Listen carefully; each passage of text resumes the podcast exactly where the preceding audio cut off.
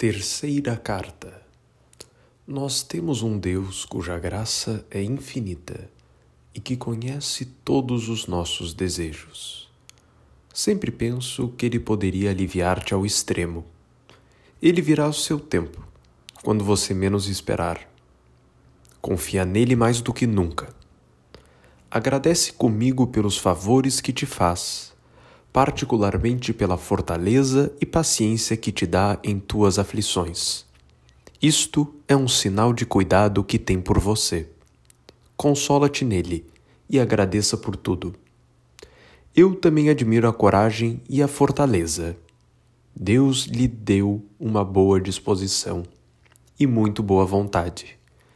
Mas nele ainda há um pouco de mundo e uma grande porção de juventude.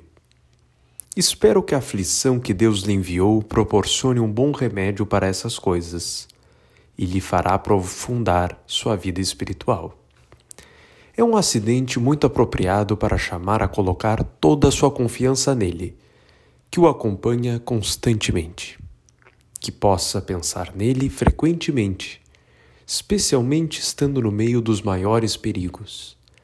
Elevar o coração um pouco é suficiente uma pequena lembrança de Deus, um ato de adoração interior, mesmo no meio da marcha, com uma espada na mão. São orações que, embora curtas, porém, são muito aceitáveis para Deus.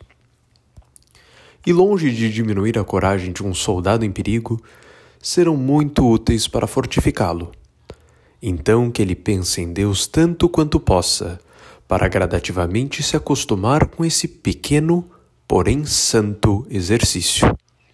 Ninguém percebe e nada é mais fácil do que repetir muitas vezes durante o dia estas pequenas adorações interiores.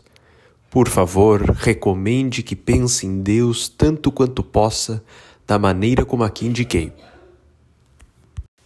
É muito adequado e necessário para um soldado que está exposto diariamente aos perigos da vida Espero que Deus ajude a ele e a toda a sua família, a quem sirvo, sendo deles e seu.